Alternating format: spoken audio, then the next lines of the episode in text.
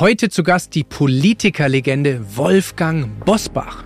Der entscheidende Moment ist ja, wenn der Arzt sagt, es geht um Lebensqualität, es geht um Lebensverlängerung, aber gesund werden sie nicht mehr. Das ist ja mhm. der entscheidende Moment. Bis dahin denkst du ja immer, mit Gottes Hilfe, ärztlicher Kunst, wir kriegen das wieder in den Griff. Ja. So, na, bei, bei beiden Fällen das Ergebnis, nein. Ich habe auch nie so richtig erfahren, warum nicht. Ja, haben Sie recht, dann ist man natürlich enttäuscht. Mütter sagen das, was Mütter sagen, nämlich Junge, wer weiß, wofür es gut ist.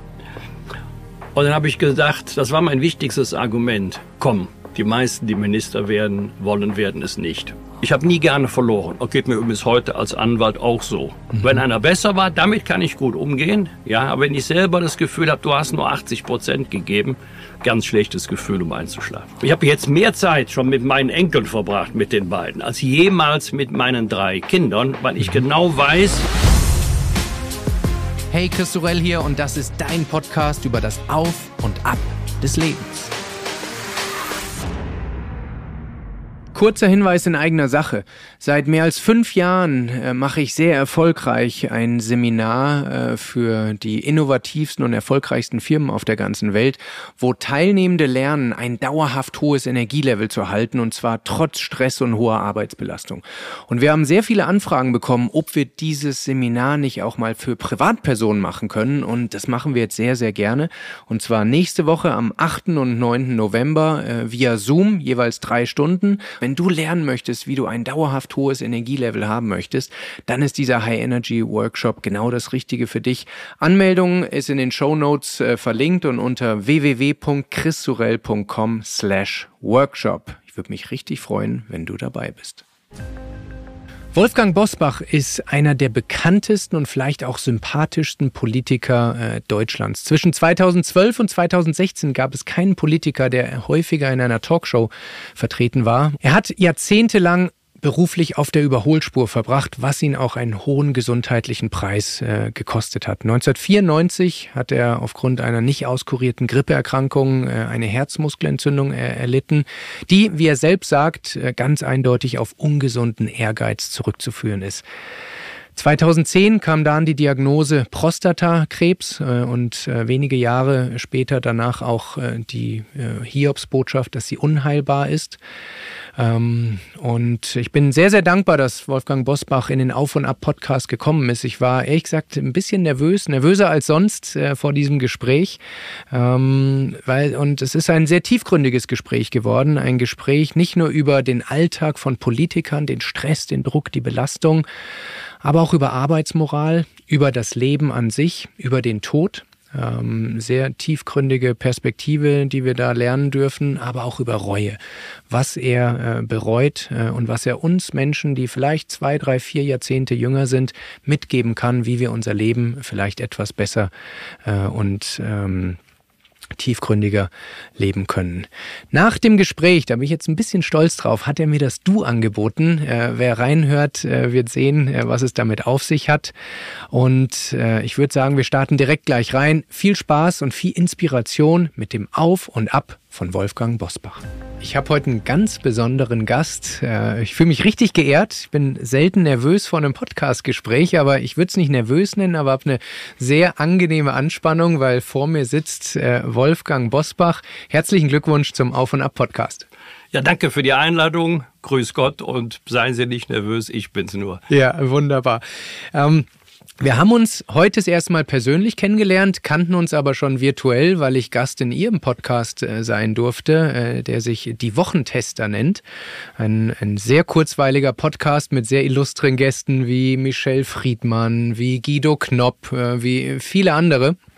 Und als ich letztes Jahr die Anfrage äh, von Ihnen, von Ihrem Management bekommen habe, ähm, habe ich mir den Podcast angesehen und habe gesehen, dass Sie den mit Christian Rach machen, dem Restauranttester, äh, wie man ihn äh, nennt.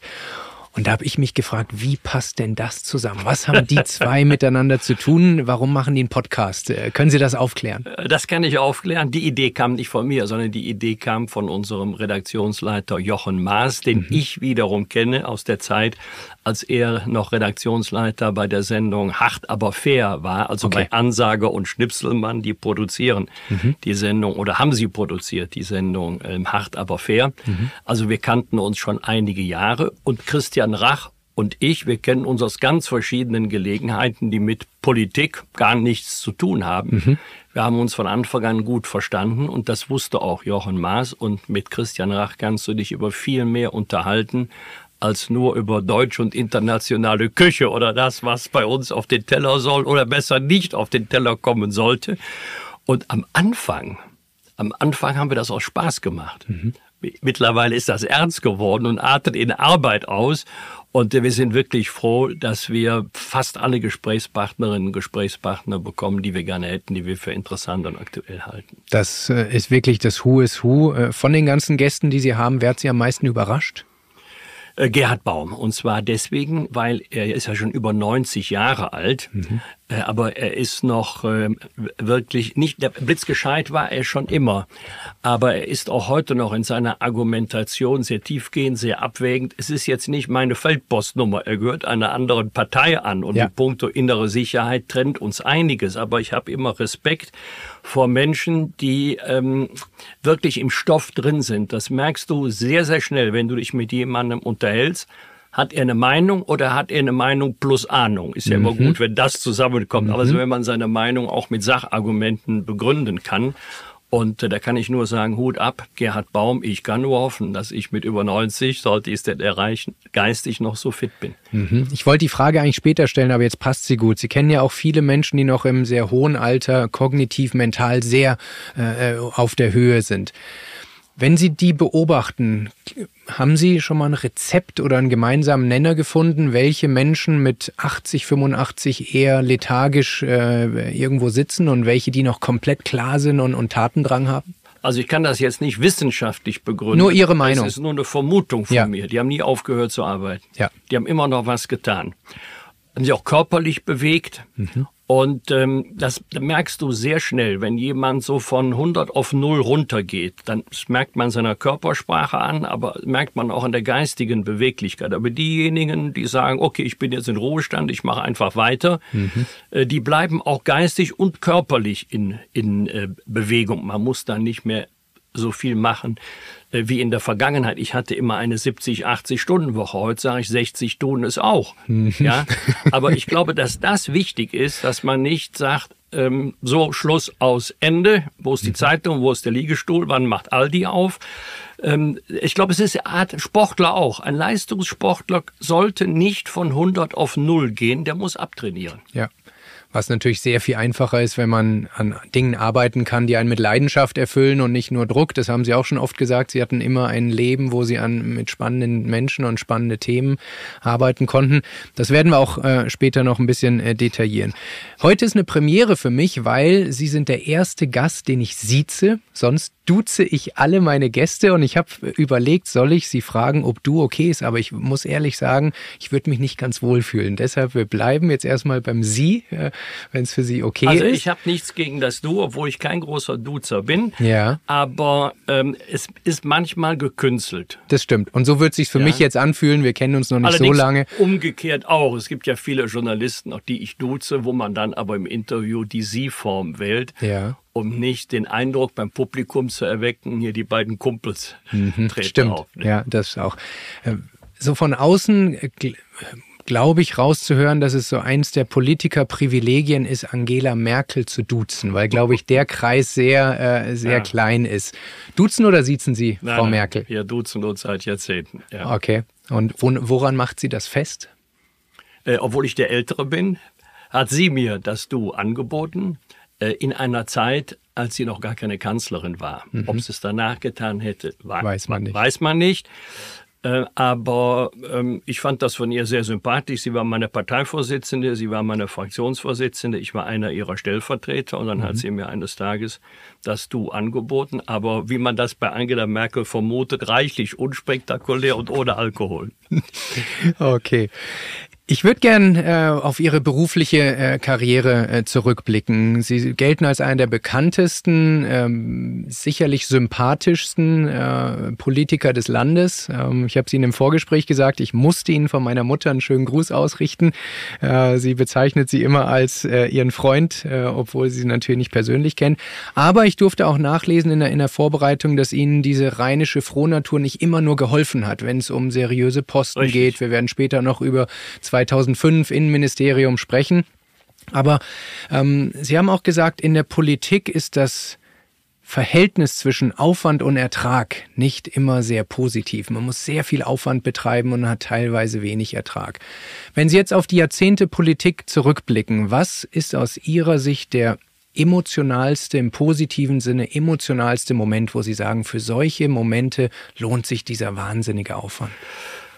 Ein ganz persönlicher, privater und ein, äh, ein politisches Ereignis, ein politischer Moment. Mhm. Äh, das erste, als kann man verstehen, als äh, Katholik, als gläubiger Christ war es für mich ein emotionaler Höhepunkt, den deutschen Heiligen Vater im Bundestag zu erleben, ihm zuhören, ihm begegnen zu dürfen. Mhm und ähm, politisch reichlich unspektakulär. Wir haben zwei Jahre verhandelt über die Entschädigung für NS-Zwangsarbeit. Mhm. Unser Delegationsleiter war Otto Graf Lambsdorff, vor dem ich einen Riesenrespekt nicht nur hatte, sondern auch heute noch habe. Der hat das ganz toll gemacht. Wir waren äh, in Washington, um zu verhandeln, in Berlin, wir waren noch einmal in Warschau. Das war für mich eine Lehrstunde in Politik, in Geschichte auch der Kontakt, persönliche Begegnung mit Holocaust-Überlebenden, mit ehemaligen Zwangsarbeitern. Mhm. Aber es war auch knochenharte Arbeit.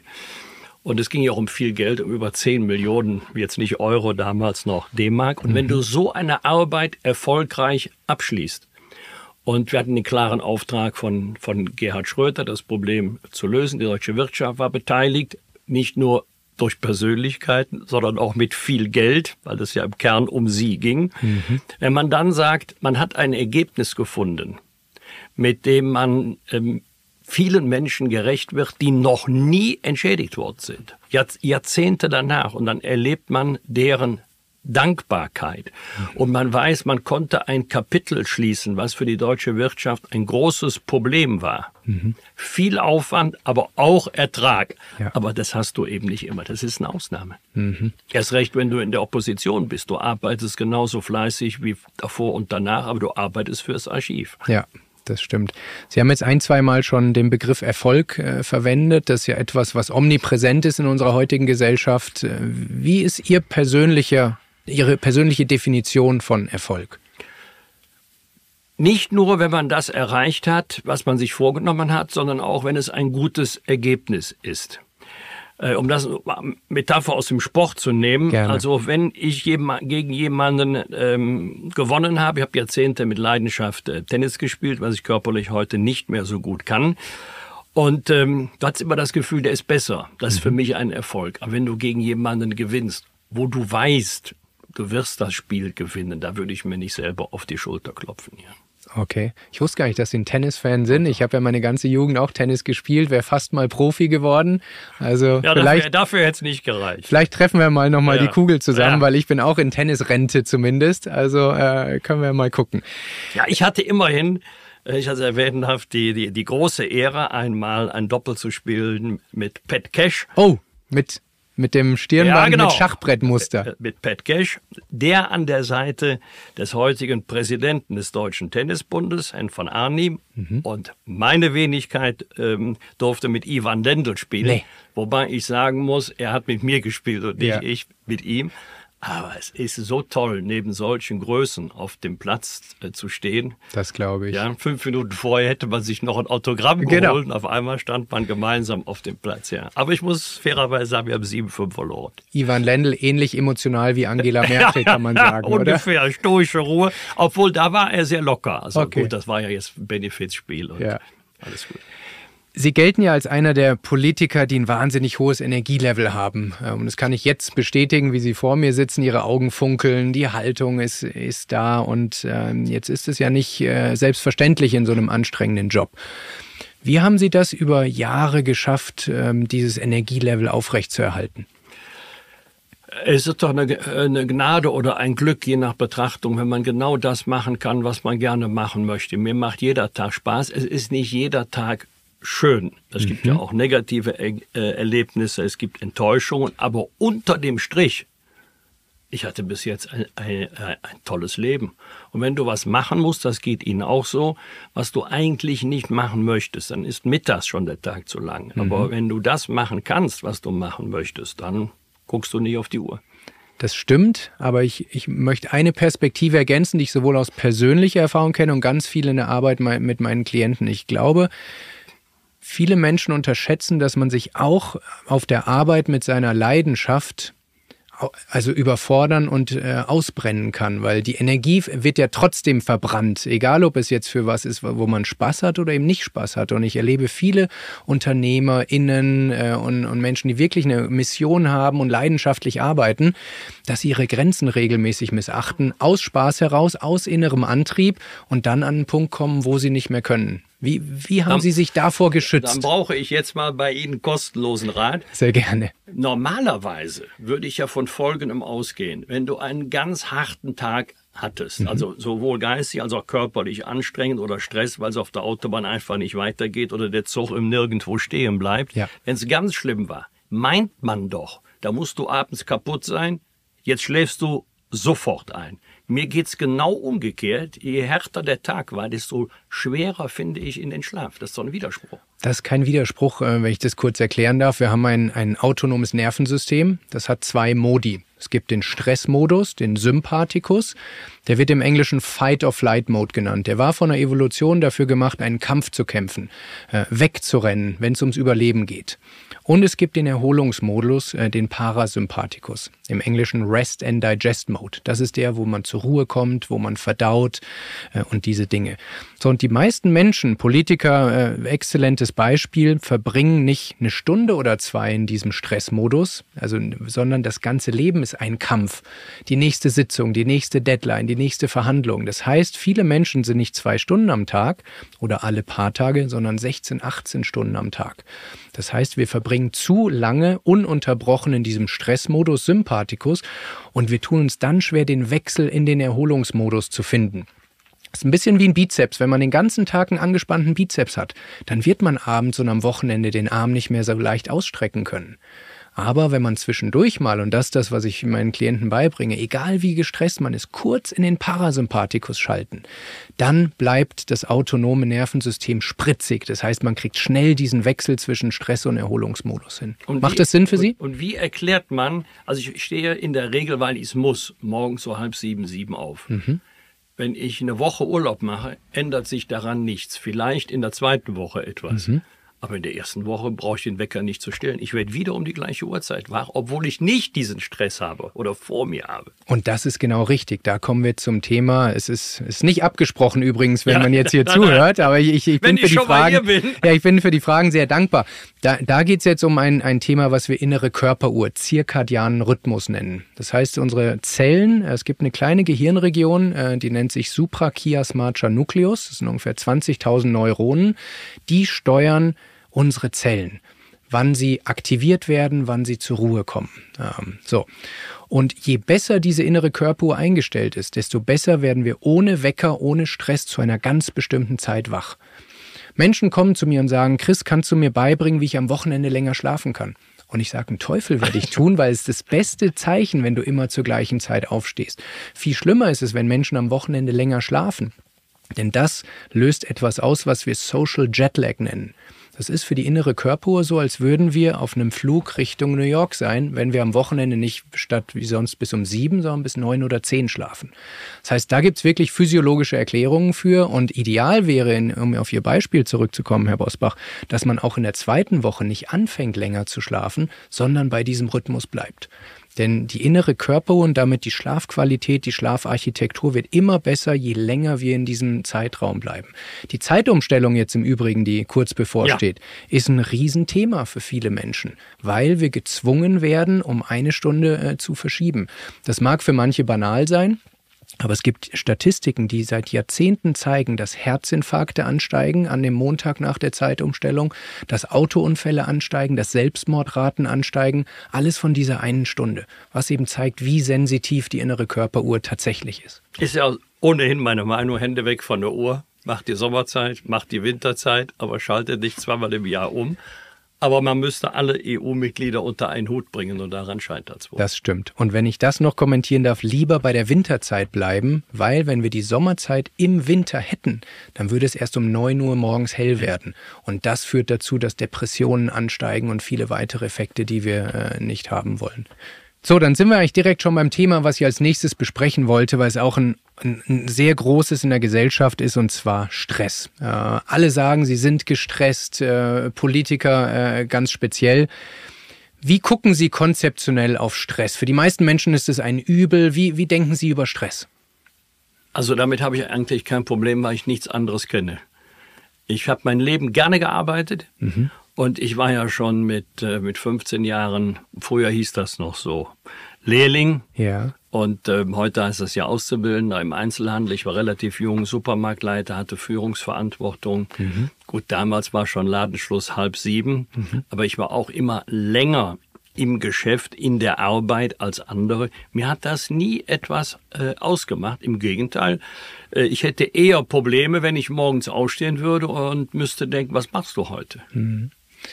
Und ähm, da müssen Sie mir jetzt ein bisschen Feedback geben, ob das in der Politik ähnlich ist. In der Wirtschaft findet ja gerade eine große Diskussion zwischen den Generationen statt, die ältere Generation. Und ich bin jetzt auf einer sehr hohen Abstraktionsebene. Es gibt natürlich äh, Abstufungen, aber um das mal als Klischee aufzugreifen, die älteren Generationen kommentiert die Arbeitsmoral der Jüngeren etwas kritisch und sagt, die wollen nicht mehr äh, so viel arbeiten, nicht mehr so hart arbeiten, ähm, haben einfach eine andere Einstellung zur Arbeit. Ist das etwas, was, was Sie auch in der Politik beobachten, dass die jüngere Generation anders mit der Belastung, mit der, der Arbeitsmenge umgeht? Also in der Politik Nein, in der Politik, das ist keine Frage von Generationen, das ist eher eine Frage der Einstellung. Mhm. Man kann auch mit relativ wenig Aufwand gut über die Runden kommen. Mhm.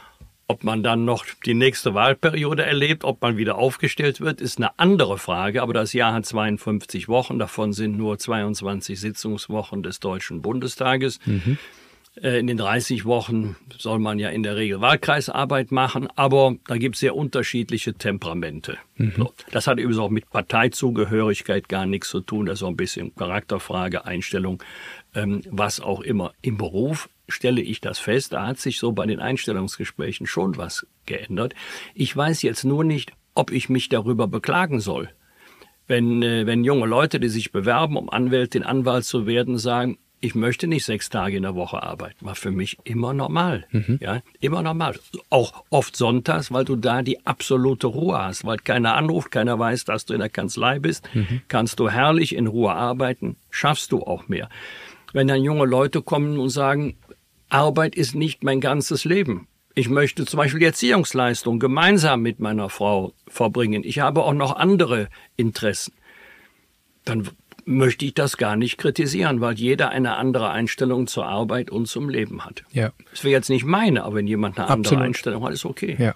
Beneiden Sie die jüngere Generation ja. ein bisschen um diese, diesen Mut, das einzufordern? Ja, ja. Das, äh, da, tatsächlich, ich habe mich oft dabei erwischt, dass ich gedacht habe, eigentlich eine schöne Einstellung ist an dir vorbeigegangen.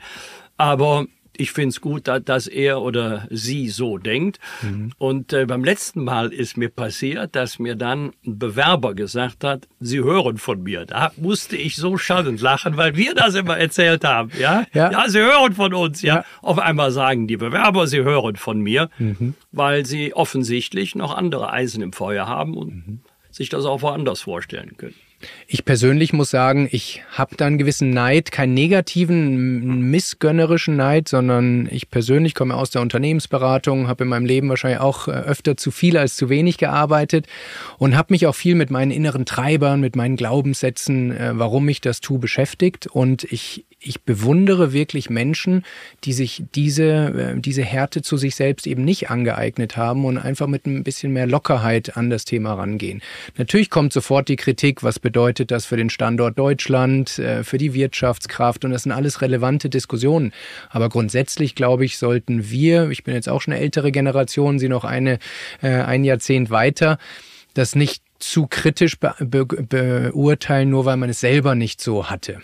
Ja, aber das Problem liegt auch, nicht nur, aber auch an einer anderen Stelle.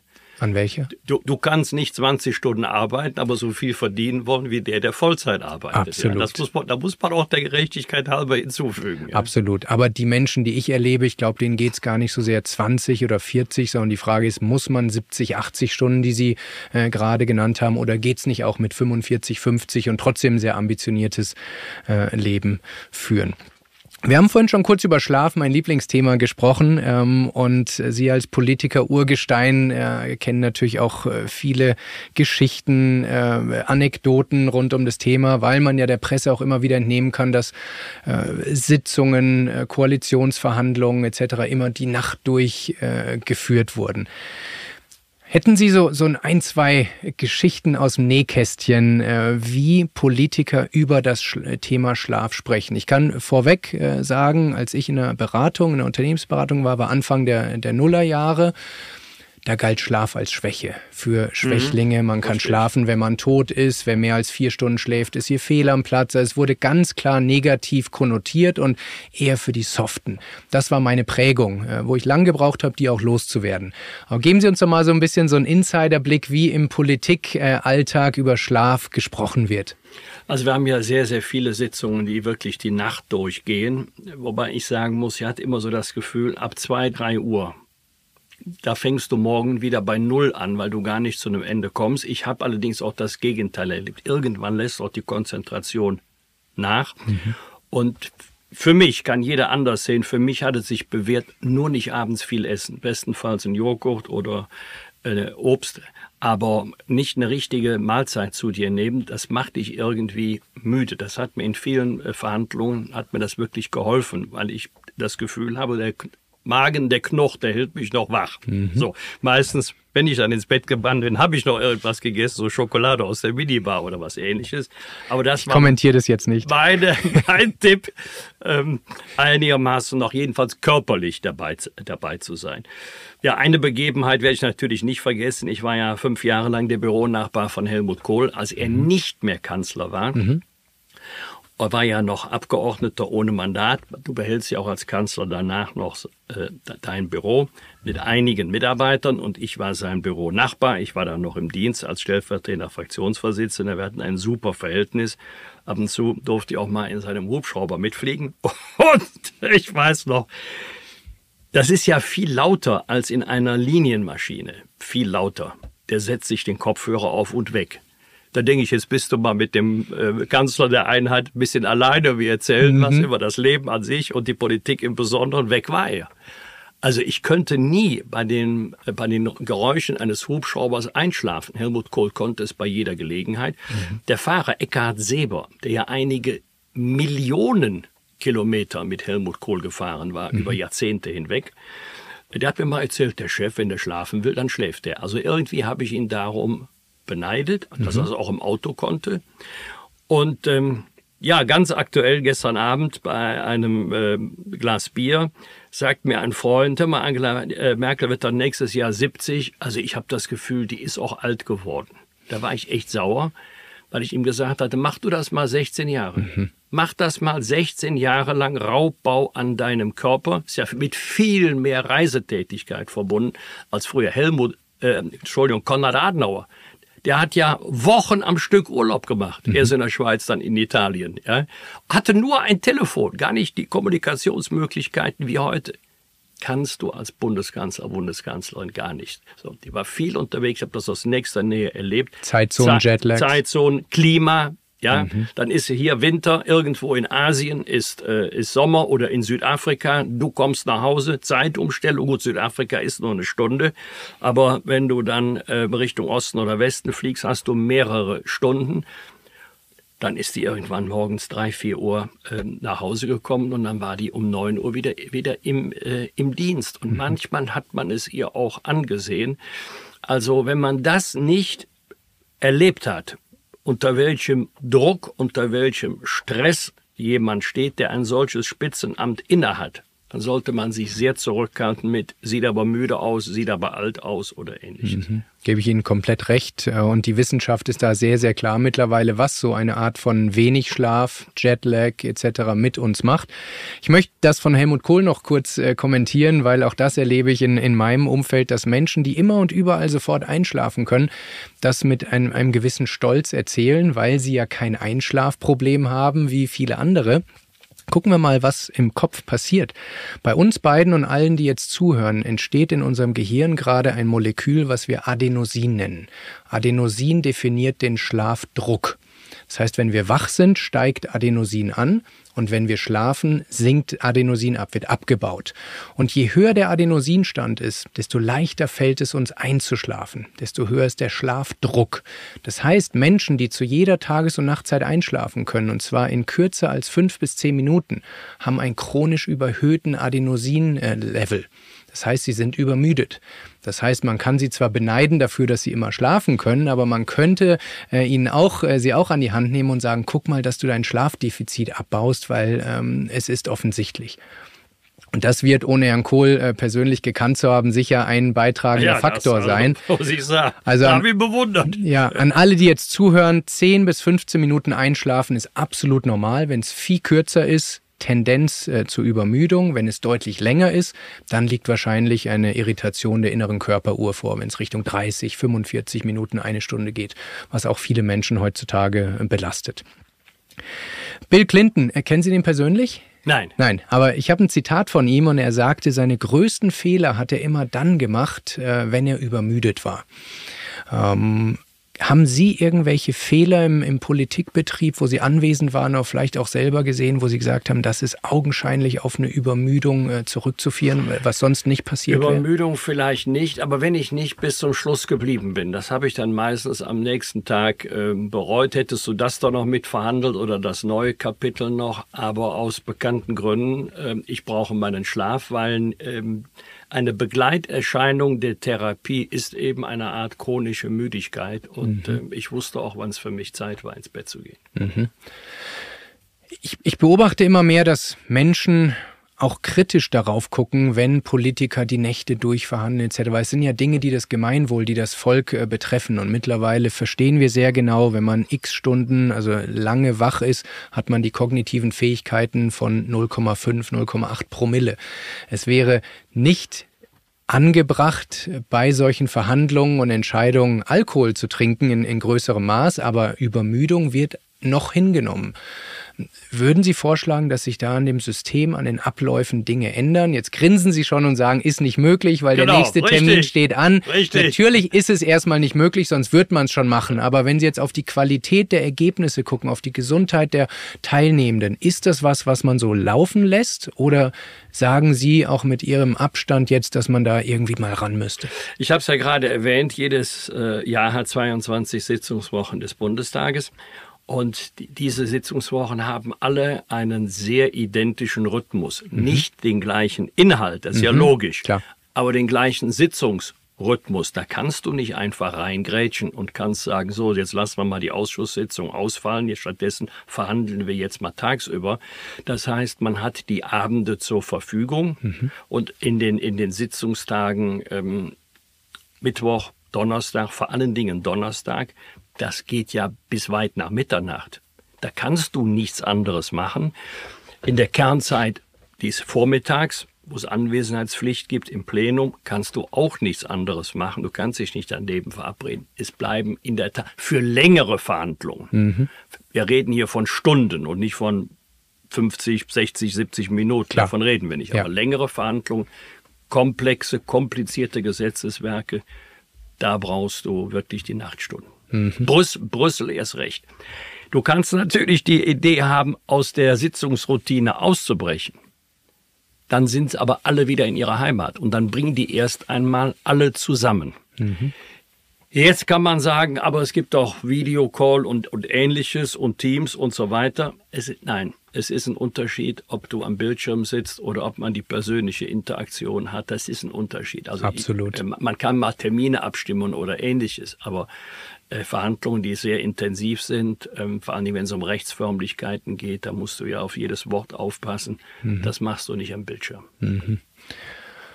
Okay, nehme ich mal so hin, auch wenn äh, mein, mein Ziel ist, ich habe ja eine Vision und das eine, eine Welt mit weniger roten und mehr funkelnden Augen zu kreieren. Und äh, im, im, im wirtschaftlichen Bereich sind wir da schon ganz gut unterwegs. Mein Eindruck ist, dass in der Politik äh, noch einiges äh, machbar Luft ist, oben. Luft nach oben ist, aber ich verstehe natürlich die Sachzwänge und ich will auch nicht naiv rüberkommen. Und trotzdem glaube ich, wenn man Dinge neu denkt ähm, und eine junge Generation, die Dinge anders priorisiert, vielleicht gibt es ja Wege in den nächsten Jahren, wie man die Gesundheit der handelnden Personen auch, auch ein, bisschen besser äh, behandeln kann. Herr Bosbach, ich habe vorhin gefragt, was so Ihr, Ihr Highlight in Ihrer politischen Karriere war. Jetzt sind wir im Auf- und Ab-Podcast, wo es auch um die Rückschläge, die Tiefschläge, die, die Niederlagen geht. Und man kann nachlesen, dass äh, sie 2005 ähm, sehr realistische Chancen hatten, Innenminister zu werden. Sie sind es aber nicht geworden.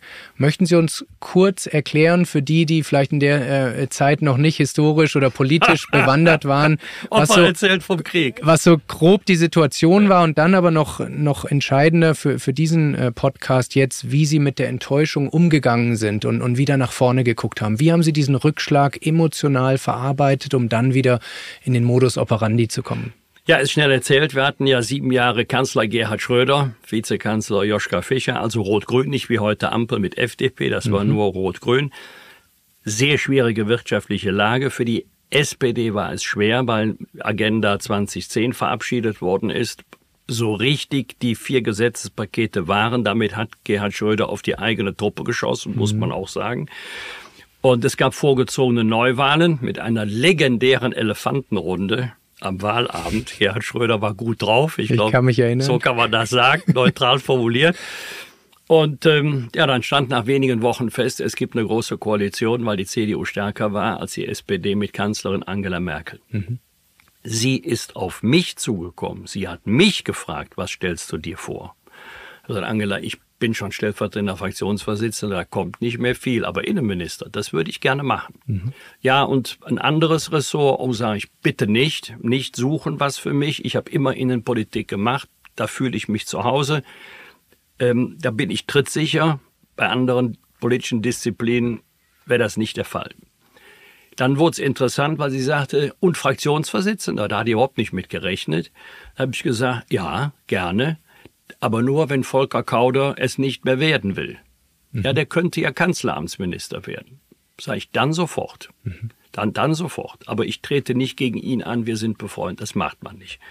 Das war freitags. Ich war ein Wochenende lang entweder Innenminister oder Fraktionsvorsitzender.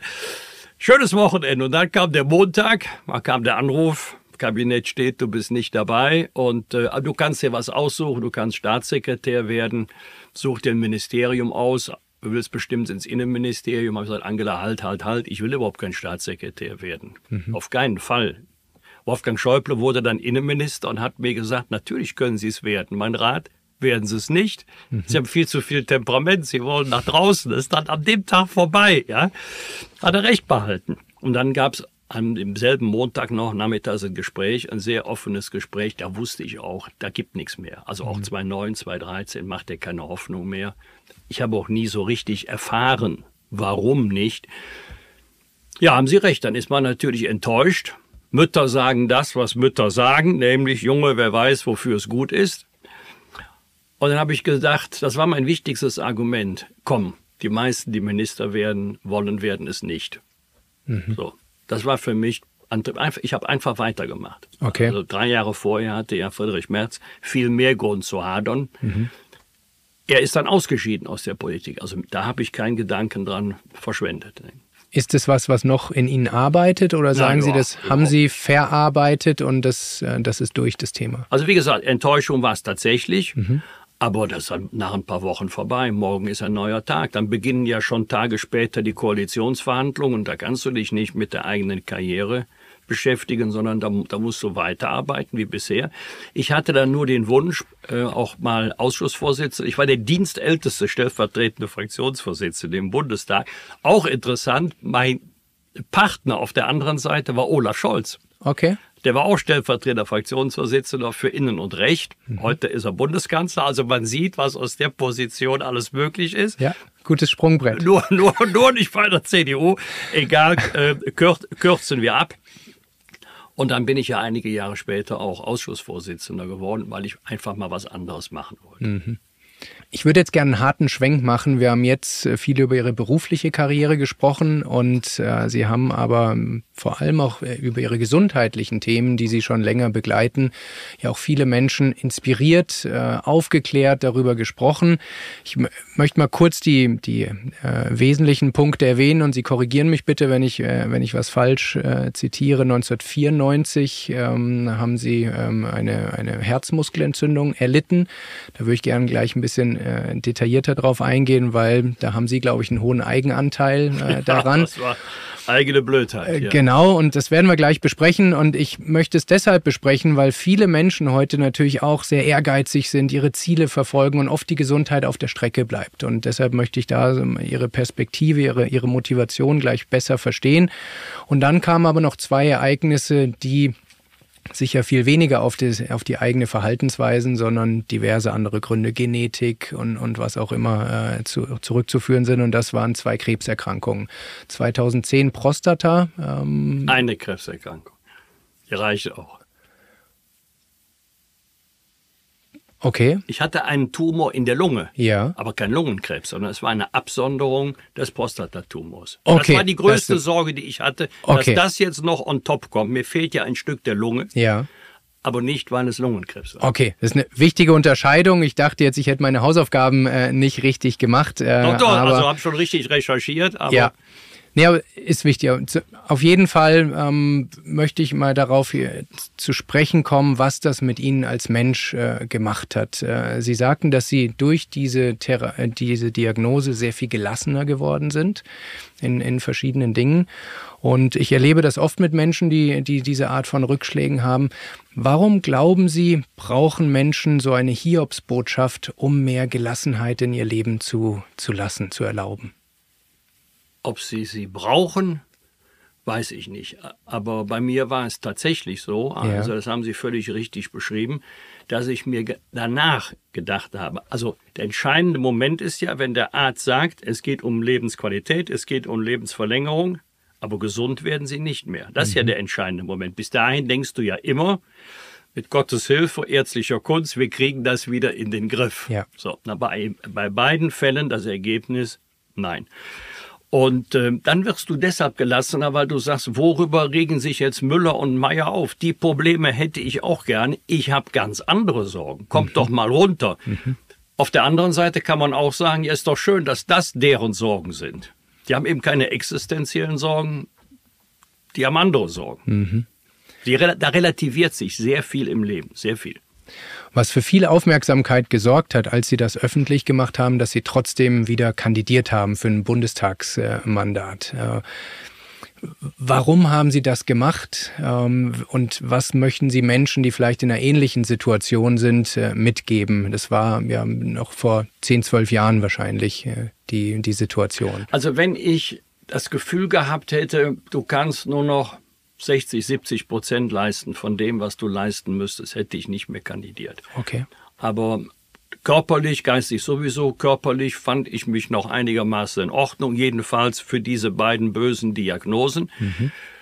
Ähm, ich konnte jetzt nicht mehr alles machen, was ich früher mit Begeisterung gemacht habe, aus gesundheitlichen Gründen. Wenn, wenn Sie vom Tennissport kommen, kennen Sie das Problem. Auf der Asche sind mir die Ballwechsel immer zu lange vorgekommen. In der Halle hatte ich da keine Probleme. Wimbledon versus Roland Garros, gell? ja, ja, genau. Also auf, jedenfalls, ich habe auf Asche immer längere Ballwechsel ja. gehabt. Ist mir einfach schwerer gefallen, ja. Äh, über zwei Gewinnsätze zu gehen.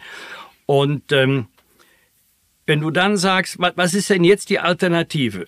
Die Alternative ist nur noch, dass du in dich guckst. Wie geht es dir? Hat sich irgendwas verändert? Hat sich was verschlechtert? Und ich hatte ja den großen Vorteil, alles, was die Ärzte mir verboten hatten, habe ich, hab ich noch nie gemacht. Ich habe noch nie geraucht in meinem Leben. Ich habe noch nie übermäßig Alkohol getrunken. Ab und zu ein Bier, beim Essen abends ein Glas Wein. Das war's. Ich habe mich immer bewegt. Ich habe kein dramatisches Übergewicht. Ich weiß noch gut, dass ein Arzt bei der bei dem Abhaken dessen, was er mir verbieten wollte, mal äh, den Kuli hingelegt hat und er gesagt, wissen Sie was, machen Sie einfach weiter. das habe ich dann gemacht, einfach weiter. Das heißt, Ihr Leben hat sich auf einer Verhaltensebene gar nicht so sehr verändert. Auf einer emotionalen Ebene natürlich, ja, aber auf einer, auf einer Lifestyle-Ebene äh, gar nicht so sehr? Nein. Na gut, man wird älter. Mit, jetzt mit 71 bist du keine 35 mehr. Ja, aber das geht ja jedem so. Logisch. Ja, also ja. müsste ich immer abziehen. Ich darf ja, ich darf ja nicht so tun, als wenn ich jetzt zurück wäre im Jahre 1994. Da war ich 42. Ja. Selbst wenn es die beiden Diagnosen nicht gegeben hätte, wäre ich jetzt auch nicht mehr so fit wie damals. Ja, ja. absolut. Ich habe in einem Interview mit dem Spiegel gelesen, dass Sie mit einem äh, guten Freund von Ihnen, der auch an, an Krebs unheilbar erkrankt ist, ein, eine Diskussion oder ein langes Gespräch über den Tod äh, geführt haben. Und äh, meine Erfahrung ist, dass der Tod nach wie vor sehr tabuisiert wird, dass Menschen gedanklich einen großen Bogen darum machen, bis es äh, in der Familie passiert, im engeren Bekanntenkreis, vielleicht äh, bei einem, äh, einem selber. Es gibt von Steve Jobs, dem äh, Apple-Gründer, eine, eine sehr, wie ich finde, inspirierende Rede, äh, die er vor Studenten an der Stanford University gehalten hat. Wir werden es verlinken, äh, nennt sich Commencement Speech Stanford oder so, kann man auf YouTube nachlesen. Und da sagte er und hat es ganz elegant und, und fantastisch begründet, dass der Tod die beste Erfindung des Lebens sei. Ähm, und äh, das, äh, ja, wie gesagt, begründet er sehr stark. Ich persönlich habe mich vor ein paar Jahren das erste Mal genauer mit dem Tod beschäftigt und es mag jetzt aus Ihrer Sicht banal klingen, für mich war es damals nicht banal und zwar als mein Labrador Kali, mit dem ich eine sehr, sehr enge Bindung habe, eingeschläfert werden sollte. Er lebt heute noch, also es ist nicht äh, passiert, aber ich war sehr, sehr traurig und habe dann überlegt, wie ich mit dieser Trauer umgehen soll. Und von dem Tod des Hundes bin ich dann auf den möglichen Tod meiner Eltern gestoßen, auf meinen eigenen und habe dann überlegt, wie kann man dieses Thema konzeptionell erfassen, ohne nur noch in Trauer zu versinken. Und was ich für mich mitgenommen habe, ist die einzige Chance, die ich jetzt mit meinem Hund, mit lieben Menschen in meiner Familie, mit meinem Leben habe, möglichst wenig Zeit zu verschwenden und die Zeit, die ich habe, wirklich intensiv zu nutzen. Es klingt so klischeehaft, es steht auf jedem Kalender drauf und so, aber emotional habe ich das vorher nicht gefühlt, sondern viele Menschen, inklusive mir, haben lange gedacht, dass das Leben unendlich ist.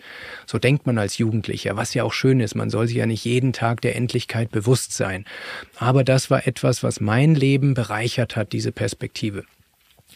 Möchten Sie mit uns mal teilen, wie Sie auf den Tod gucken, vielleicht auch aus dem Gespräch mit Ihrem äh, guten Freund berichten? Also was können Sie Menschen, die zuhören, mitgeben, welche Perspektive Sie auf das Thema haben?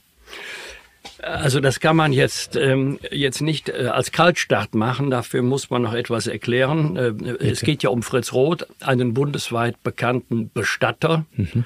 Fritz Roth war ein erfolgreicher Unternehmensberater in der Energiebranche. Der hatte also mit dem Leben und dem Tod an sich überhaupt nichts zu tun. Mhm.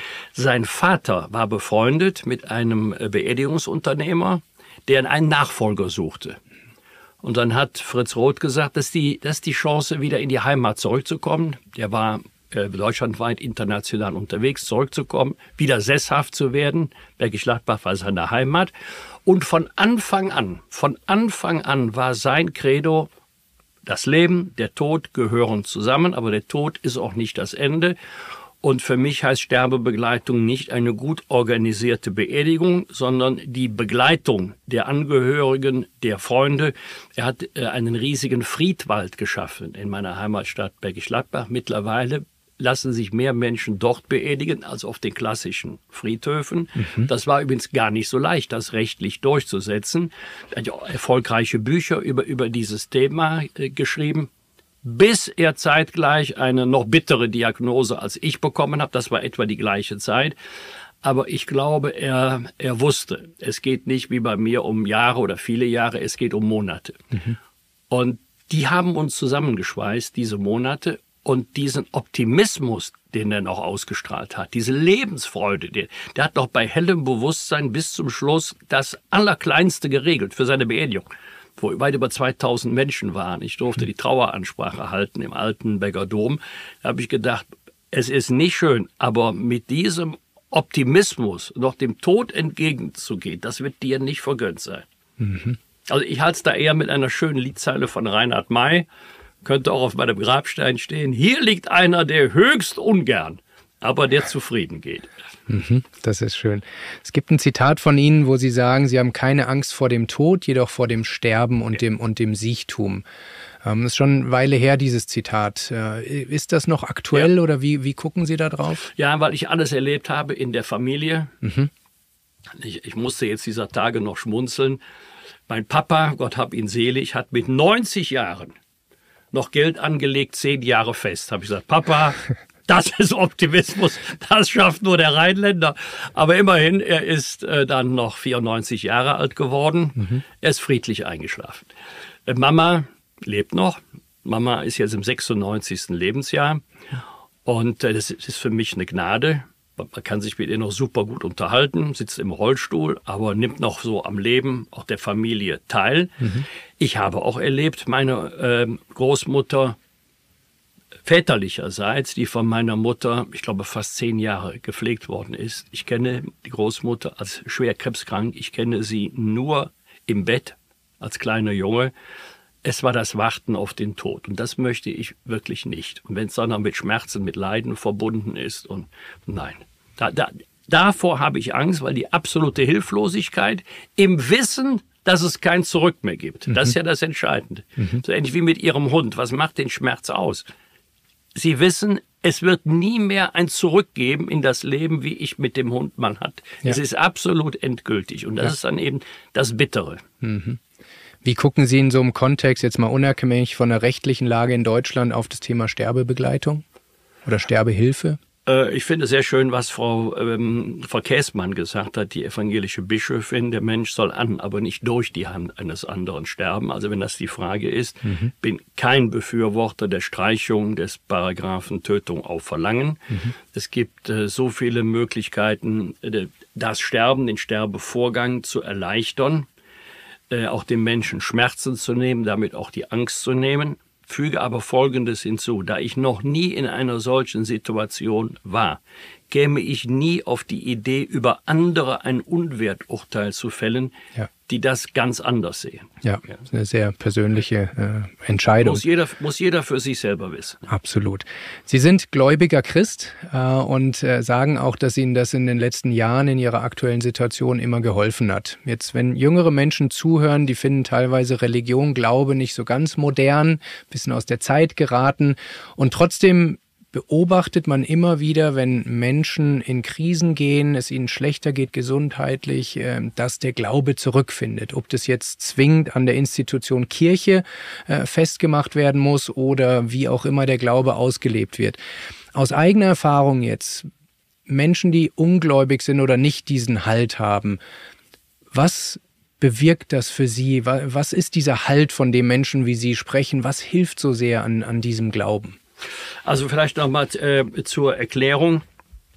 Ich hätte ähm, jetzt, jetzt fast gesagt, ich komme ja aus einem speziellen Erzbistum mit dem Kardinal Wölke, mit vielen, hat jetzt nichts mit ihm persönlich zu tun, mhm. aber es gibt ja auch viel Verhalten, was man dann äh, meiner Kirche vorhält im Umgang mit dem Thema äh, Missbrauch. Da kommt man schon mal auf den Gedanken, du bist nicht wegen, sondern trotz deiner Kirche mhm. Mitglied der katholischen Kirche. Aber ich habe in meiner Zeit als Messdiener, als Lektor in der katholischen Jugendarbeit ausnahmslos gute Erfahrungen gemacht. Gute. Andere haben ganz andere, schmerzliche, bittere gemacht. Aber ja. mir hat diese Arbeit sehr viel Freude gemacht. Es hat mir sehr viel gegeben, auch an Wertebindung. Und das habe ich im Grunde dann behalten ähm, bis heute. Das ist tatsächlich so, dass viele wieder zum Glauben zurückfinden. Ich glaube, es gibt zwei Gründe. Erstens, weil immer mehr Menschen realisieren, es gibt viel zwischen Himmel und Erde, was du nicht rational erklären kannst. Mhm. Und das zweite ist so ein schöner Gedanke, dass der Tod nicht das letzte Wort hat, dass das nicht das Ende ist. Mhm. sondern dass das ein Übergang in ein anderes Leben ist, was ich mir übrigens nicht so vorstelle. Nicht, dass ich einem älteren Herrn mit langem weißem Bart gegenübertrete. Äh, wo kommt der Bursche jetzt hin? Himmel, Fegel, oder Hölle? Der liest mir mein Sündenregister vor und ich sage, Chef, so schlimm war das alles gar nicht. Mhm. Nein, so stelle ich mir das nicht vor. Aber ja, dass wir weiterleben in unseren Kindern, in unseren Enkelkindern, dass unsere Seele weit, weiterlebt, das gibt mir jedenfalls Trost. Ja. Das ist auf jeden Fall ein schöner Gedanke. Ich selbst bin vor acht Wochen Vater geworden. Ja, Glückwunsch. Äh, Dankeschön. Kurze Und, Nächte. Ja, das stimmt. Aber länger als vermutet, ja, muss man Stand jetzt äh, auf jeden Fall Soll sagen. Ich mal einen Tipp geben als ja, gerne. erfahrener Vater. Ja, sehr, sehr gerne. Das erste Wort, was ein Kind lernt, muss sein Mama. Okay. Mama, ja. ganz wichtig. Mama. Das muss man sich auf Video anschauen, wie Sie das jetzt erzählen. Ja. Ja. Wenn das Kind ruft, kann man immer sagen, immer Schatz, du, der, der, der ruft nicht nach mir. Ja. Junge oder Mädchen? Ist ein Junge. Ein Leo. Ein Löwe. Ganz genau. Okay, ich hatte es vorhin gesagt, weil das nochmal ein Thema, was, was die, wahrscheinlich die meisten Menschen, die zuhören, hier auch, auch emotional betrifft. Und zwar ich erzähle die Geschichte so, wie ich sie in Erinnerung habe oder auch recherchiert habe. Es war 1994, Sie waren im Wahlkampf, ähm, hatten die öffentliche Zusage gegeben, dass sie alle Wahlkreise mit dem Fahrrad äh, besuchen. Alle Kommunalwahlkreise. Alle ja. Kommunalwahlkreise, genau. Ähm, was in ihrer Region, dem Rheinland, ja, nicht nur eben ist. Ähm, und dann hat sie eine Grippe erwischt ja. und äh, aus ihrem Berufsethos, aus ihrem Ehrgeiz, äh, aus ihrem, aus ihren Treibern haben sie, wollten sie zu ihrem Wort stehen und haben das durchgezogen. Die Folge war dann eine Herzmuskelentzündung und in der Folge eine auf 40 Prozent reduzierte Herzfunktion. Damit leben sie bis heute ähm, und äh, sie haben viel darüber gesagt, dass das äh, ihre, ihre Lebensqualität auch signifikant beeinflusst.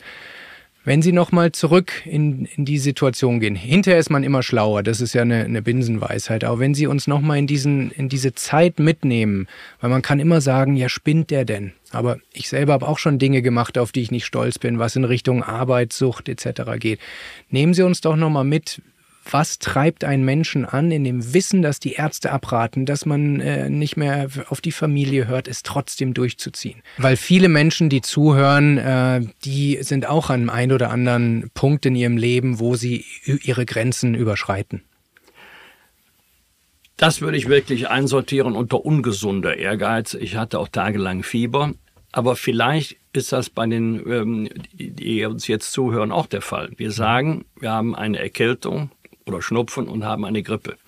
Wir sagen, wir haben eine Grippe, sind aber vielleicht nur erkältet. Und die Grippe ist eine ernsthafte Viruserkrankung. Mhm. Grippeviren können auch äh, das Herz angreifen. Das ist nicht die Regel, aber es kommt vor. Das Tückische ist die Schmerzlosigkeit. Das merkst du ja erst gar nicht. Dass es mir nicht gut war, war klar. Dass mir mein Arzt gesagt hatte, lass das besser sein, auch, aber versprochen ist versprochen. Wenn du in deinem allerersten Wahlkampf schon Versprechen abgibst, das du nicht hältst. Da haben Leute im Fenster gelegen, nur um zu gucken, ob ich da auch tatsächlich vorbeigekommen bin. Und ich kann Ihnen sagen, im Bergischen Land ohne E-Bike, äh, im Bergischen Land bist du froh, wenn du den Berg schaffst, ohne abzusteigen. Das ist ein mhm. ganz peinliches Bild. Also aus dem Sattel raus, ja, aber schieben, so haben wir nicht gewettet. Ja, das war wirklich, ähm, das war wirklich ungesund. Das hätte ich besser sein gelassen. Bei der zweiten Diagnose weiß ich bis heute noch nicht, was ich falsch gemacht habe. Klar. Haben Sie eine Erklärung, wo dieser ungesunde Ehrgeiz herkommt? Den hatte ich vor allen Dingen schon als Sportler. War sicherlich nie der talentierteste, nie der Beste, aber ich hatte immer einen fröhlichen Ehrgeiz. Mhm. Äh, ich fand's gut. Mein Trainer hat immer gesagt oder hat zu uns immer gesagt, ähm, ihr könnt ruhig verlieren, aber wenn er schlecht spielt, dann gibt's Ärger. Aber wenn der Gegner besser ist, ist okay. Mhm. Aber wenn einer nicht läuft, laufen kann jeder. Mhm. Ja, oder nach dem berühmten Karlauer, wenn wir da nicht gewinnen können, machen wir denen den Rasen kaputt. ja, also ähm, da stand das Körperliche. Wir sprechen jetzt hier von Kreisliga A. Da stand das Körperliche immer im, äh, im Vordergrund. Mhm. Da ist keiner Nationalspieler geworden. Aber es gibt eben Leute, die kommen eher aus der Technik, eher vom Läuferischen. Ich kam immer eher äh, aus dem Kämpferischen. Und äh, ich habe nie gerne verloren. Das geht mir übrigens heute als Anwalt auch so. Mhm. Wenn einer besser war, damit kann ich gut umgehen. Ja, aber wenn ich selber das Gefühl habe, du hast nur 80 Prozent gegeben, ganz schlechtes Gefühl, um einzuschlafen. Okay. Jetzt sind Sie ja nicht der Einzige in der Politik, der seine Gesundheit äh, durch das Arbeitspensum, durch den Ehrgeiz aufs Spiel gesetzt hat. Horst Seehofer, eine sehr ähnliche ja, Historie ja, wie Sie. Dem habe ich ja alles zu verdanken. Also nicht die Erkrankung, sondern die Genesung. ja. Der hatte doch neun Prozent Herzleistung. Okay. Ich hatte am Ende noch 29. Mhm. Und es gibt viele weitere Beispiele, äh, die in Richtung Burnout gehen, Überlastung. Ja. Für Menschen, die nicht in der Politik sind, was macht die Politik so faszinierend, so spannend, dass man bereit das ist, seine, seine Gesundheit, seine Familie, sein Leben, alles hinten anzustellen? Also es ist tatsächlich ein schönes Gefühl, auch manchmal berechtigt, manchmal übertrieben, aber manchmal auch berechtigt, daran mitarbeiten zu können, dass das Land eine gute Zukunft hat. Mhm. Ich habe die Wahlkreisarbeit immer sehr ernst genommen. Mal kann man helfen, mal kann man nicht helfen. Aber Bürgern in schwierigen Situationen ganz konkret geholfen zu haben, das habe ich immer als der schönste Teil meines Berufes als Politiker empfunden. Und wenn du dann Führungspositionen innehast in der Politik, wenn du weißt, du kannst nicht nur mitreden, du kannst auch mitentscheiden, das ist schon ein schönes Gefühl. Mhm. Welchen Anteil macht die Öffentlichkeit, die gefühlte Macht? Ich frage deshalb, ja, ich hatte vor zwei, drei Wochen äh, Nils Petersen, den Fußballer, ja. der in Rente gegangen ist und er sagt, Fußballer leiden extrem, wenn nicht mehr das ganze Stadion einen anschreit und anfeuert. Das ist ein, ist ein richtiger Fall ins Tiefe. Und wie sehr sind Politiker, gibt's natürlich auch von bis, aber wie sehr hat sie das getrieben ja, also. und, wie, und wie sehr ist das ein also, Treiber? Also äh, geht es um den, um den äh, besten Joker der Fußball-Bundesliga. Genau. War, ja. Nils Petersen. Ja, ja, ja. Genau. ja, gut. Also da muss ich eins sagen, er hat, glaube ich, äh, in Freiburg noch gespielt. Genau. Da gehen da so 30, 35.000 ins Stadion. Ja. Wenn Sie am Rednerpult stehen, jubeln Ihnen keine 35.000 zu, der hält keiner transparent hoch, ja, was man nach vorne. Nee, nee, das ist halt eher bescheiden. Aber wenn man in der Tagesschau, weiß, dann ist es schon ganz cool, oder? Äh, ist, ist, ist völlig klar. Mhm hat aber auch eine große Nachteil. Ist ja so oft im Leben. Es ist nicht alles schön. Was ist, vieles ist auch mit Nachteilen verbunden. Und der Nachteil ist natürlich die permanente öffentliche Beobachtung. Ja. Und immer gibt es jemanden, der was zu meckern hat. Übrigens mhm. auch mal mit Recht, mal total daneben. Und das ist mir zunehmend schwer gefallen. Da war ich auch gar nicht traurig, wenn mal die ein oder andere Nachricht ausfiel. Und das ist der Umgang, nicht die Kritik selber. Aber da wirst du ja mit unterirdischen Vorwürfen und Vokabeln äh, konfrontiert. Da muss ich sagen, das braucht kein Mensch. Mhm. Ähm, früher habe ich dann noch versucht, noch einigermaßen drauf äh, sachlich zu antworten, soweit wie das man möglich ist, ohne selber aus der Rolle zu fallen. Das macht ja dann alles nur noch schlimmer. Aber mittlerweile bin ich in dem Stadium wegdrücken, blockieren, Ende. Das musst du dir nicht gefallen lassen, ja. Ich glaube, andere, es gibt Leute, das ist ja nicht die Mehrheit, es ist ja nur eine Minderheit, ja.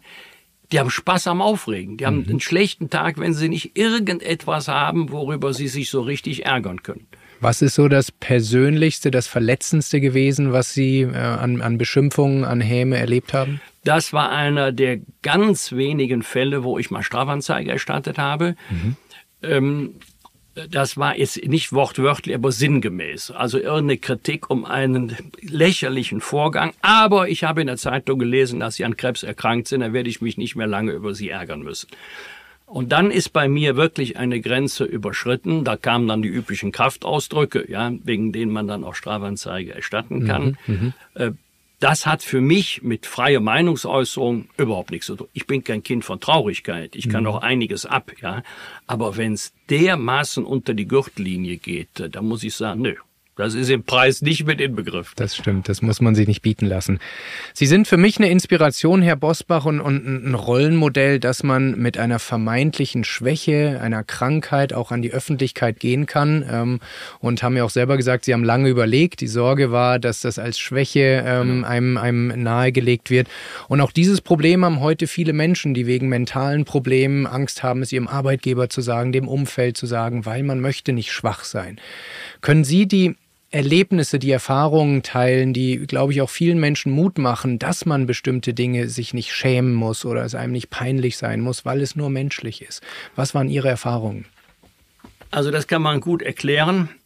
Es ist nichts, was einem peinlich sein muss, was einem unangenehm sein muss, wo man sich verschämen muss. Das muss man mal ganz klar sagen. Mhm. Ja, es ist natürlich ein Unterschied ob man einen Gipsarm hat, du stehst an der Theke du sagst, ich bin Sölden, schwarze Abfahrt gefahren, Weltcup, bin leider gestürzt und alles sagt, wow. Oder ob du sagst, ich habe hab Probleme unterhalb der Gürtellinie, ich habe Prostatakrebs. Das ist schon peinlicher, aber mhm. es ist ja mhm. nichts, wofür man sich schämen muss, mhm. wofür man sich rechtfertigen muss. Mhm. Und das Zweite ist, am Anfang gab es so die ein oder anderen äh, kritischen Stimmen, ähm, warum hören Sie jetzt nicht auf? Und es ist doch klar, dass Sie nicht mehr das leisten können, was Sie früher geleistet haben. Da habe ich gerne zurückgeschrieben, Sie können sich in zwei Jahren nochmal melden, wenn es da Grund zur Klage gibt. Mhm. Meine Adresse ist immer noch die gleiche. Und in, dem, in den Jahren danach fast aus, ausschließlich Sie haben mir Mut gemacht. Es gibt eine Begegnung in der Fußgängerzone in Kitzbühel. Ich gehe mit meiner Frau spazieren. Da kommt ein Mann auf mich zu, packt mich an die Schultern und sagt, ich habe dasselbe wie Sie. Ich mache das auch so wie Sie. Der hat nicht Krebs gesagt, der hat nicht Krankheit gesagt. Ich wusste mhm. aber genau, was er gemeint hatte. Mhm. Und wenn man mit der Haltung Menschen äh, Hoffnung gibt, dann ist es gut, dass man offen damit umgeht und sich nicht irgendwo verschämt damit versteckt. Mhm. Ich hatte auch 2012 einen Burnout ähm, und äh, habe das auch lange geheim gehalten, ähm, auch aus, äh, aus äh, Gründen. Ich hatte damals eine Firma, wie Investoren reagieren etc. und habe das aber jetzt im Rahmen meiner neuen Berufung auch öffentlich gemacht und ich kann das bestätigen. Man kriegt so viel Feedback und zwar nicht Mitleid oder sowas, ja. äh, sondern a, dass Menschen sehen, man kommt da auch wieder raus, wenn man äh, wenn man das möchte und einfach Hoffnung für die Menschen, dass man nicht alleine ist. Und das glaube ich etwas, was einfach viel Mut spendet. Deshalb, ich kann jeden und jede nur ermutigen, der jetzt zuhört, der zweifelt, ähm, einfach den Mut zu haben, das den Menschen zu sagen, äh, wo man es für richtig hält, weil ähm, die negativen Konsequenzen sind meist nicht so, wie man sie vielleicht befürchtet. Ja, aber du hast natürlich ein Problem, wenn du offen damit umgehst, dass du viele Zuschriften bekommst, oft, oft mehrheitlich sogar, dass die Frauen schreiben, mein Mann hat und so weiter. Mhm. Und dass man dann glaubt, ich sei Arzt. Ja, ich muss immer zurückschreiben, ich kann Ihnen sagen, was mir geholfen hat. Ja. Mental, medikamentös, operativ. Ja. Das kann ich Ihnen erzählen. Ja. Aber ich weiß nicht, was für, was für Ihren Mann oder was für Sie selber das geeignete ist. Sie hatten in einem Fernsehinterview mal gesagt, Sie sind kein Arzt, sondern ein sehr erfahrener Patient. Ja, stimmt. Das fand ich eine, eine, eine sehr schöne Unterscheidung. Ich möchte zum Ende dieses Gesprächs, Herr Bosbach, noch das Thema Reue ein bisschen beleuchten. Es gibt ein, ein, wie ich finde, sehr schönes Buch von einer Autorin, Bronnie Ware heißt die, die ist Palliativpflegerin und die hat einen weltweiten Bestseller geschrieben, der heißt Fünf Dinge, die Sterbende bereuen. Ähm, weil ihr ist aufgefallen in Dutzenden, ich glaube über Hunderten von, von Pflegeaufträgen, ähm, dass die Menschen immer wieder die gleichen Dinge bereuen. Äh, egal aus welchem Berufsbild sie kommen, äh, aus welcher kulturellen Prägung. Was mich interessieren würde, ist, ähm, was Sie bereuen oder bereuen werden. Sie haben 2012 mal äh, im, im Spiegel gesagt, äh, dass Sie langsam realisieren, wie viel Sie verpasst haben. Das ist jetzt elf Jahre her. Haben Sie jetzt das Gefühl, dass Sie etwas davon aufholen konnten und Stand heute 2023, was sind die Dinge, die Sie bereuen mit Blick auf Ihr Leben? Absolut nein, vergisst es, ihr könnt nichts mehr nachholen. Ähm, was ich wirklich bereue, umso dankbarer bin ich, dass ich zu meinen drei Töchtern ein super gutes Verhältnis habe. Mhm. Oder sie zu meiner Frau und mir, also zum Elternhaus. Ähm, ich war nie bei irgendeinem St. Martins-Umzug, ich war nie beim Elternsprechtag. Ich, ich, ich weiß nicht, ob ich mal mit den Kindern in irgendeinem Erlebnis. Doch einmal waren wir in Disneyland, einmal in all den, all den Jahren, ja. Aber ich habe mir immer wieder eingeredet, jetzt ist ganz schlecht, holst du nach. Mhm. Und dann wachsen die Kinder aus den Windeln raus, dann gehen sie in den Kindergarten, in der Schule. Und wenn du dann die Zeit hast, studieren oder arbeiten sie auswärts, wohnen nicht mehr zu Hause. Und wenn du dann glaubst, das kannst du nachholen, was du in den ersten 20 Jahren verpasst hast, nein, kannst du nicht. Also wenn sich das jetzt irgendjemand einredet, das hole ich alles nach, Blödsinn, das kannst du nicht mehr nachholen, die Erfahrungen, die du verpasst hast. Man kann, ich habe jetzt mehr Zeit schon mit meinen Enkeln verbracht, mit den beiden, als jemals mit meinen drei Kindern, weil ich mhm. genau weiß, jetzt ist noch die Gelegenheit, wenn die erstmal in der Schule sind, am eigene Freundeskreise sind, woanders ist es schwieriger. Jetzt sind sie noch zu Hause bei Papa und Mama. Gott sei Dank wohnen die beiden um die Ecke, da kann ich zu Fuß hingehen. Ähm, das ist so ein Stück, wo ich mir nochmal die Zeit zurückhole, die ich gerne mit meinen Kindern verbracht hätte. Geht das so weit, dass Sie mit dem heutigen Wissen aber 30 Jahre früher sagen, ich hätte die Politikkarriere doch nicht gemacht, sondern wäre Anwalt geblieben? Oder nein, ist es nur nein, so eine Ex-Post-Reue? Nein, nein, aber man muss, muss jeder Parteitag sein, muss jede Rede sein, muss man das alles machen oder genügt nicht auch die Hälfte? Da muss ich sagen, die Hälfte hätte es auch getan. Okay. Also man, man soll sich auch nicht für unverzichtbar halten. Man mhm. soll auch nicht glauben, wenn du das jetzt nicht machst, mhm. kann die Union nur die nächste Wahl verlieren. Nee, nee, also die Friedhöfe sind voll von unersetzlichen Leuten. Ich zähle mich nicht dazu. Es geht immer irgendwie weiter. Und ich glaube auch, wenn man mal der Wahrheit die Ehre gibt und sagt, ich freue mich über die Einladung, besser eingeladen als ausgeladen, aber ich möchte diesen Sonntag mit den Kindern verbringen und mhm. nicht mit einem politischen Frühshop. Mhm. Ich glaube, da sagen 80 Prozent, kann ich verstehen. Das finde ich jetzt richtig stark, weil vom, vor einer halben Stunde ungefähr haben sie gesagt, ja, wenn ich nur 80 Prozent gebe, das fühlt sich nicht gut an, ich muss 100 Prozent geben. Und ich weiß genau, was sie meinen, aber manche Hörer können das vielleicht falsch interpretieren. Ja, heute habe ich ja die Verpflichtung nicht mehr. Heute ist ja vorbei. Ja. Genau, aber das, das äh, nehme ich mir als Vater auch sehr zu Herzen, äh, was sie jetzt sagen, weil ich erlebe es jetzt schon. Äh, nach acht Wochen ist er schon deutlich größer als nach, ja. nach zwei Tagen und äh, das nehme ich mit. Letzte Frage, Herr Bosbach. Wenn Sie auf das Auf und Ab Ihres Lebens zurückblicken, was ist Ihre allerwichtigste Erkenntnis daraus? Also, äh, wir müssen sagen, das bisherige Leben. Das bisherige aber, Leben. aber die Gnade des Herrn ja. äh, keine Grenzen setzen. Die wichtigste Erkenntnis, dass das Wichtigste nicht die Politik ist, sondern die Familie. Äh, auch die Freunde möchte ich auch ausdrücklich aus, ausweiten. Ähm, ich habe über Generationen, hätte ich jetzt fast gesagt, über Jahrzehnte hinweg gute Freunde. Mhm. Und die möchte, die möchte ich auch nicht missen. Und äh, es ist nicht das Materielle. Ich muss sagen, mir geht's gut, um mich muss ich finanziell überhaupt keiner Sorgen machen, ja. Aber ich habe manchmal das Gefühl, wir jagen zu sehr auch noch dem letzten Euro hinterher. Mhm. Und wenn wir uns umgucken, dann sind die Freunde woanders und die Familie ist auseinandergegangen. Und deswegen bin ich so dankbar äh, über die Jahrzehnte, die wir zusammen als Familie schon verbringen konnten und hoffe, dass das auch so bleibt in der nächsten äh, Generation. Das hat jetzt nichts unbedingt mit Beruf und Familie zu tun, aber die Dinge, die für uns ganz selbstverständlich sind, war schon immer so, wird immer so sein, die nehmen wir nicht besonders ernst. Mhm. Und das müssen wir uns abgewöhnen. Es ist etwas Besonderes. Ich bekomme das ja auch als Anwalt mit, wie viele Probleme es in Familien gibt. Oder in der Nachfolge von Unternehmen in einer Familie, wie plötzlich der Streit ausbricht. Mhm wo man vorher gar nicht dran gedacht hatte, dass man sich mal so in die Wolle bekommen könnte. Aber da bin ich wirklich froh, dass das alles an mir vorbeigegangen ist und da bin ich für die Familie dankbar. Vielen Dank, Wolfgang Bosbach. Es war mir eine große Ehre und vielleicht treffen wir uns immer auf dem Tennisplatz zu einer ganz entspannten Runde. Würde mich sehr freuen. Danke Ihnen und groß an die Mama. Ja, werde ich ausrichten. Wow, was für ein Mensch. Ich kenne ihn natürlich wie viele andere auch aus dem Fernsehen, habe zig Interviews gehört, aber als er dann vor mir saß und wirklich nur als, als nur in Anführungsstrichen als Mensch vor mir saß, war es wie eine große Inspiration. Und äh, ich finde es immer schön, mit Menschen zu sprechen, die äh, ein, zwei Jahre älter sind als man selber und von den Fehlern, von den Gedanken, von dem Lebensweg zu lernen, um vielleicht äh, das eine oder andere ähm, anders zu machen. Und was er und wie viele andere in seinem Alter mit einer sehr bewegten und erfolgreichen Karriere immer wieder bestätigen, ist, dass egal wie erfolgreich man ist, egal wie viel Ruhm man erfährt, man bereuen wird, wenn man die Familie, die Freunde und die eigene Gesundheit aus den Augen äh, verliert.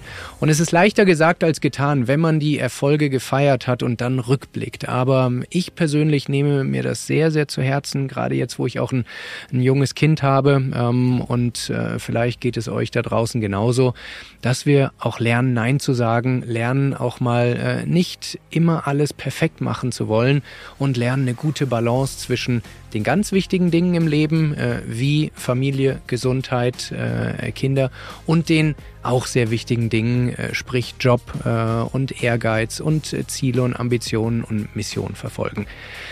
Wenn euch diese Episode genauso gut wie mir gefallen hat, dann würde ich mich richtig freuen, wenn ihr äh, uns eine bis zu 5 Sterne Bewertung auf Spotify und auf Apple gebt. Auf Spotify gibt's jetzt auch eine Kommentarfunktion, wo wir uns austauschen können. Würde mich freuen, wenn ihr da mal reinkommentiert.